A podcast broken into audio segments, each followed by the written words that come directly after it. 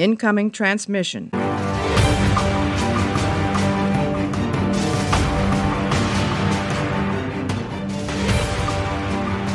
Hallo und herzlich willkommen zu einer neuen Ausgabe Warpcast. Heute geht es um den Periroden-Roman 3011 mit dem Titel Habitat der Träume. Die Jäger spinnen ihr Netz, der Terraner trifft einen großen Mann. Uh, doppeldeutig von Verena Themsen. Und erschienen ist der Roman am 3. Mai 2019. Mario, grüß dich. Hallo. Schönen guten Morgen. Guten Tag, tuten Tag, tuten Tag. Ähm, das Titelbild. Was ist da los? Ja, ein etwas seltsam guckender Herr mit äh, einer Frisur aus den 50er oder 60er Jahren und leichten grauen Schläfen blickt auf eine Masse von Leuten. Da unten sieht man so zwei Tellerköpfe von den Blues. Und Raumschiffe fliegen drüber. Wo kommen die Raumschiffe her? Ja, kleine Gleiter, Roboter, Roboter, irgendwas. Also irgendwie sieht das aus, als würde irgendein einer gucken, wie so ein, so ein Tramp, der sich so anguckt, so, Alter, was ne krasse Disco. Ja, hab ich auch zuerst gedacht. Sieht aus, als ob er aus so einer VIP-Lounge in der Disco auf dem Rave runtergucken würde. Und vor allen Dingen ist mir durch den, durch das Oberteil des Seruns, was man da sieht, oder den Raumanzug, mein Gott, hat der komisch kleine Stelzen und was hat der für wenig Arsch? Ja, das ist richtig. da fehlt was. also, perspektivisch auch wieder etwas fragwürdig. Ja, das, äh, Titelbild lässt mich fragen zurück, was hat das mit dem Roman zu tun, aber okay. Ja gut, es ist die Ankunft von Perry auf Gongolis, ne? Äh, aber die hatten wir ja schon im vorherigen Heft eigentlich, also. genau. Viel schöner fand ich die Innenillustration, die eigentlich das Titelbild der letzten Woche nochmal wiedergibt. Diesmal nur seitenverkehrt gespiegelt und ohne die Effekte. Denkst du, dass es gespiegelt ist? Ja, von links auf rechts. Ja, könnte sein, ne? Ja, ist aber ein toller in, in Illu. Also schade, dass das halt jo. im Druck so untergeht in den Heften dann. Ach ja, also da habe ich schon Schlimmeres gesehen. Das ist auch, auch kann ich. Wollen wir mal was Neues ausprobieren? Soll hm. ich mal die äh, Zusammenfassung aus der Peripedia vorlesen? Yay! Auf Gongolis werden alle Kunden Kundenwünsche erfüllt. Ah, das geht schief. Komm, Mario, mach du.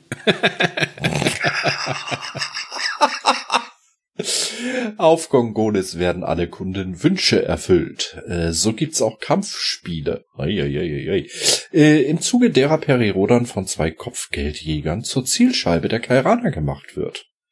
Er kann seinen langjährigen Freund Reginald Bull am Ende doch noch treffen, trotz dessen guter Maskierung. Hm, der Roman, ja. Wir sprachen beim letzten Mal drüber, dass es ja langsam mal Zeit wird für ein, für ein Happening, dass die beiden Zellaktivatorträger sich endlich mal über den Weg laufen. Die besten Freunde der letzten 3000 Jahre Menschheitsgeschichte gefühlt. Ja, hm. wenn ich hier mal ganz kurz so durch meine Notizen schaue, habe ich mir hier aufgeschrieben, warum läuft er gutgläubig in jede Falle, die ihm gestellt wird? Warum macht er sich ständig wehrlos? Richtig, weil sonst keine Geschichte stattfinden würde. Auch hier wieder dasselbe Ding, ne? viele Sachen passieren oder fühlen sich so an, wenn sie passieren, weil sie passieren müssen.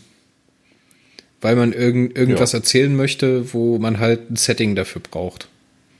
Wo man halt Exposition machen möchte. Ja. Ist okay. Ein Heft ist das okay, aber wirklich drei oder vier Hefte hintereinander, echt jetzt? Schwierig, schwierig. Ich find's cool, dass man das so macht mit dem Setup zwischen Perry und äh, den, der Vertretung der Liga Freier Galaktiker, dass man praktisch diesen Vorkoster da einführt. Und diese Entourage, die er da hat, mit dem Ara und dem äh, Epsada. Ich habe ein bisschen meine Probleme, dass Perry das einfach so mit sich machen lässt. Muss ich sagen. Ja. Da muss ich da auch denken, Alter, was ist denn hier los? Ist ja nicht Perry Roden, was ist los? Bulli ran jetzt hier, wir wollen uns treffen. Und ich verstehe nicht, also das musst du jetzt, mir jetzt mal erklären. Ich meine, im letzten Heft haben wir ja gelernt, dass diese, dieses Habitat Gongoles äh, von kairanischen Agenten frequentiert wird. Ne? Also man ja. kriegt mit, also auch Perry kriegt das mit, dass da ziemlich viel Agententätigkeit los ist. Jetzt frage ich mich, ob das wirklich der optimale Platz ist, um ein geheimes Treffen stattfinden zu lassen. Ja, ist es, da kann ich dir sogar aus meiner persönlichen Erfahrung her was sagen. Ähm, ist eine kleine Geschichte. Äh, wir haben damals in Osnabrück äh, eine, da gab es noch keine Videoplatzüberwachung, ja.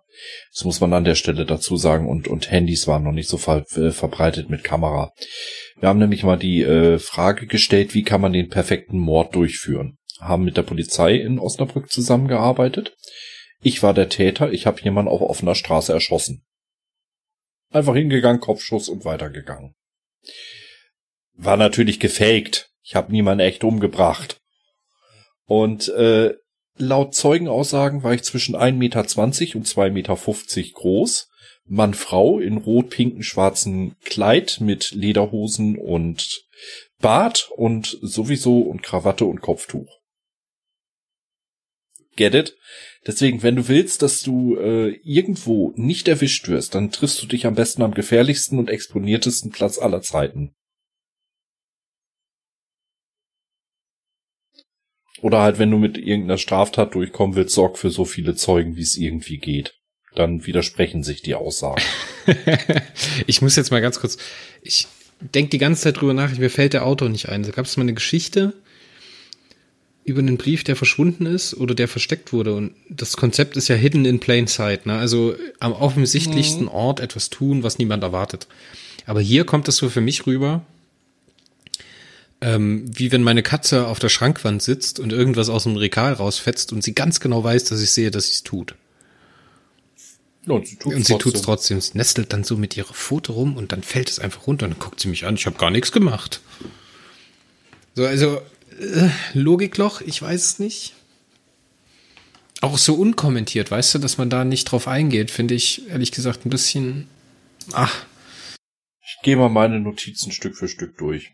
Ähm, ja, die Tarnidentität Leo Thibaut. Das war so ein bisschen auch Fanservice äh, zu dem zur gleichen Zeit her erschienenen Roman von Andreas Eschbach. Vorher hattest du das mit dem äh, Thibaut als Familiennamen der Rodens mütterlicherseits gar nicht mehr im Kopf. Das ist ja dadurch erst wieder richtig ins äh, Bewusstsein gerückt worden. Das war schön.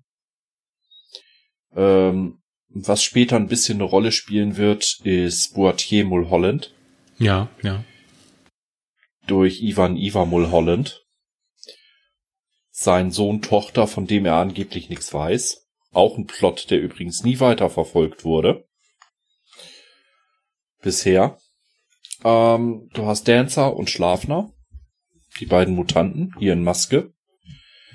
Dass die beiden, äh, dass das akonitische Geschwisterpaar äh, Petora und Gulem Dagawat ja, zum CP gehört. Das war von Anfang an klar. Auch was ihre Maske sein wird. Äh, ja, das war halt Standardkost schriftstellerisch. Das ist die einzige Stelle, zwei Stellen, die mir wirklich äh, gefallen hatten, also und auch im Nachhinein verschenkt Chancen wieder, äh, dass Perry mit einem äh, Stecknadelkopf großen Organoid beschossen. Ja, lass mich da mal ganz kurz schrittweise durchgehen, weil du hast ganz viele wichtige Sachen für mich angesprochen. Wir haben auf der einen Seite Pitora und Gulem, ne, Dagawat, ne, du wirst mir bestimmt noch erklären, was es mit diesem Dagawat zu tun hat, dass es irgendwelche Adelsname, Adelsname da okay. ist ein Adelsprädikat, Prädikat, so ähnlich wie das Dalzoltral. bei uns das von. Okay. Ja, genau. Okay. Ähm, ist ja hier noch, wird ja hier nur noch erstmal nur vermutet, dass es Dancer und Schlafner sind, ne? Das sind ja so Mythologe oder so. Ja, wie sagt man dazu? So haben Sie Ruf. haben den Ruf weg, ne? Sie sind äh, Attentäter beziehungsweise Auftragsmörder, die anscheinend auch für den CP arbeiten. Das bekommt ja später noch so ein bisschen ein bisschen mehr Fleisch, wenn man das alles merkt, was da mit dem so zu tun hat und was sie für eine Geschichte haben. Das fand ich ehrlich gesagt ganz toll. Ich habe mir so hier gedacht, so, hä, was soll denn das jetzt? ja, auch wieder so eine Sache, die halt erst später wirklich Gewicht bekommt. Der Boatier mal Holland, ja, fand ich auch cool. Ich fand auch dieses ganze Konzept. Ich meine, das hatten wir, diesen französischen Touch, den haben wir ja schon im vorhergehenden Band mitbekommen fand ich ehrlich gesagt ganz cool. Und ich glaube, es war hier, als man dann angefangen hat, dass diese Leute, die da unterwegs sind oder die auf Gongoles leben, überhaupt gar nicht mehr wissen, warum was Französisch eigentlich ist. und Perry dann die ganze Zeit so, ah, ihr nennt ja alles nach Französisch und die so, fra was? Fand ich sehr schön. Also zumindest mit der Sprache haben sie ihre Probleme. Ja. Aber äh, muss, es muss, es muss jedes Mal. Du kannst nicht einfach ja. mal sagen, es ist okay. Nein, es muss ein Altherrenwitz ja, okay. rein. Einer sei gegönnt, jetzt ist aber auch wieder gut. Jetzt lass uns mal über das Organoid sprechen. Habe ich das jetzt falsch erinnert oder sagt der Ara dann so zu Perry, du hast ein Organoid am Körper oder im Körper, was ihm der Gulem verabreicht sozusagen. Das findet man ja auch noch heraus in dem Roman. Aber dann tun die einfach nichts. Holen die das nicht raus oder neutralisieren das irgendwie. Das bleibt dann einfach da drin, I guess. Hab ich nicht mehr ganz im Kopf, aber ich glaube, das wurde neutralisiert. Von rausgeholt weiß ich nix. Und dieses Organoid müssen wir ein bisschen zum Zyklusende jetzt vorspulen, wie wir festgestellt haben, dass äh, Atlan, den wir seit Heft 3072, seit Cookies Tod vor uns hatten, ja oh, ein Klon mal, ist. Oh Gott. Da muss ich später noch eine Spoilerwarnung reinmachen. äh, sollte eigentlich jedem klar sein, wenn er auch ein äh, How-To und so weiter kriegt, äh, dass wir ein bisschen spoilern im Vorgriff. Das muss man an der Stelle einfach auch. Ähm, dieser Atlan hat halt auch ein Organoid drin, also alle Bioplikate, alle Duplikate der Kairaner tragen ein Organoid in sich. Und hier hat man im Endeffekt, und ich wette mit dir, dass das nicht richtig durchdacht war. Dass man hier wieder eine Chance versemmelt hat oder den Plot geändert hat. Irgendwas ist hier schiefgelaufen. Äh, man hat hier Perry ein Organoid angedichtet angeschossen, ja. Womit für mich eigentlich von vornherein klar ist, dieser Perry, der hier agiert, das war das, was ich bei das Atlan-Update dann dachte, bei dem Heft. Okay, seit diesem Heft steht eigentlich fest, dass dieser Perry, den wir hier haben, nicht der echte Perry ist.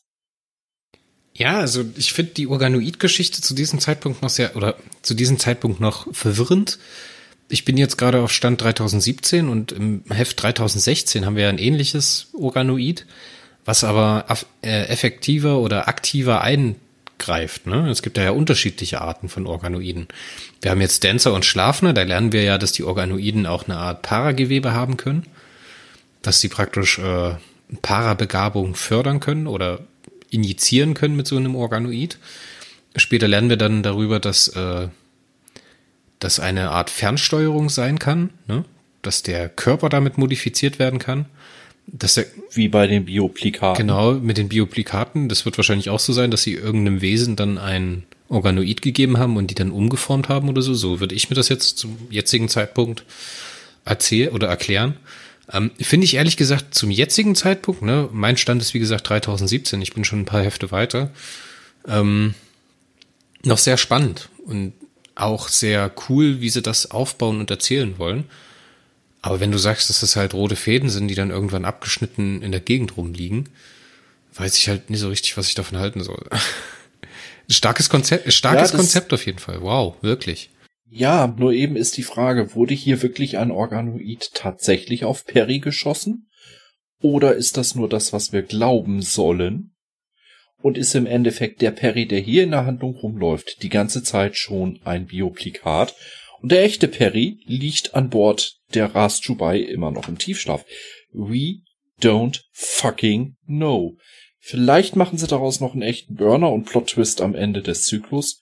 Ich befürchte aber nicht. Ich denke eher, das hatten sie eigentlich ursprünglich vor und haben es aber zugunsten der ganzen Dioversum-Geschichte, die sich dann rein entwickelt hat, irgendwo gekappt. Das würde ja, bede Wir das würde ja dann bedeuten, ja dass, auch, dass auch Perry, der ins Dioversum reist, das Bioplikat ist. Ja. Also, das wäre, wow. Ja, der echte Perry seit Band 2999 gar nicht aufgetreten ist. Exakt das heißt es. Das wäre eine aber krasse das ist Nummer. Spekula das auf jeden Fall eine krasse Nummer. Ja, ist aber Spekulatius. Was ich sehr viel mehr nicht mag. Und was ich an diesem Heft schon zu Anfang völlig bescheuert fand. Entschuldigung, wenn ich das mal so direkt sage. Wir haben hier einen Bully, der mit seiner Liga Freier Galaktika angeblich komplett mit dem Rücken zur Wand steht, unter Druck ist durch die Kairaner. Später dann aber in sämtlichen Heften frei durch die Milchstraße im Endeffekt fliegen kann. obwohl sie ihn eigentlich angeblicher jagen, hier ein Riesenaufwand fliegt mit seiner Tora, getarnt zu bleiben. Maske macht, ich meine, für, für den Stammleser war klar, dass der Epsala von vornherein äh, äh, Bully ist, ja. Äh, you don't fool me after, after 3000 books.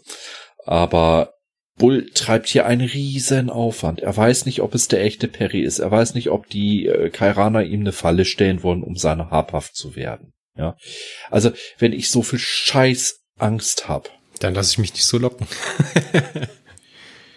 dann fucking bleibe ich zu Hause und bestelle Perry in das Stammsystem der LFG und bringe im Endeffekt die Bombe an Bord. Ja, das kann man immer noch machen, weil wenn sie in dem System ist und dann wirklich eben nur Perry reingebracht wird, dem kann man habhaft werden. Da kann man was machen. Aber sich selber zu expositionieren, voll, das weist für mich jetzt schon darauf hin, dass die Bedrohung durch die Kairaner gar nicht so groß ist, wie sie hier noch angedeutet wird. Und später wird's ja noch klar, wo per, äh, Bully äh, im Endeffekt mit den Kairanern sogar frühstückt. ja. Das ist, es ist so, man will einen Gegner präsentieren und als groß aufbauen und macht es dann nicht und bringt es nicht zu Ende. Das ist wie ein Handshop, der nicht zu Ende geführt wird. Ja, das ist richtig. Vor allen Dingen hat er ja auf, oder auf Rudin im Ephelegon-System ganz andere Machtmittel. Ne? Er lässt ihn einfach von Ichotolot festsetzen in einem Raumschiff vor dem Schutzschild und dann befragt er ihn und macht klar, ob es ist oder nicht. Also kann ich auch eine coole Geschichte miterzählen. So im selben Aufwand, wie es hier getan wird. Und Gongolis kann ich ja für Dancer und Schlafner immer noch offen lassen, so als Story-Idee. Aber wie gesagt, ich, das zerfasert hier alles so ein bisschen für mich zu dem Zeitpunkt.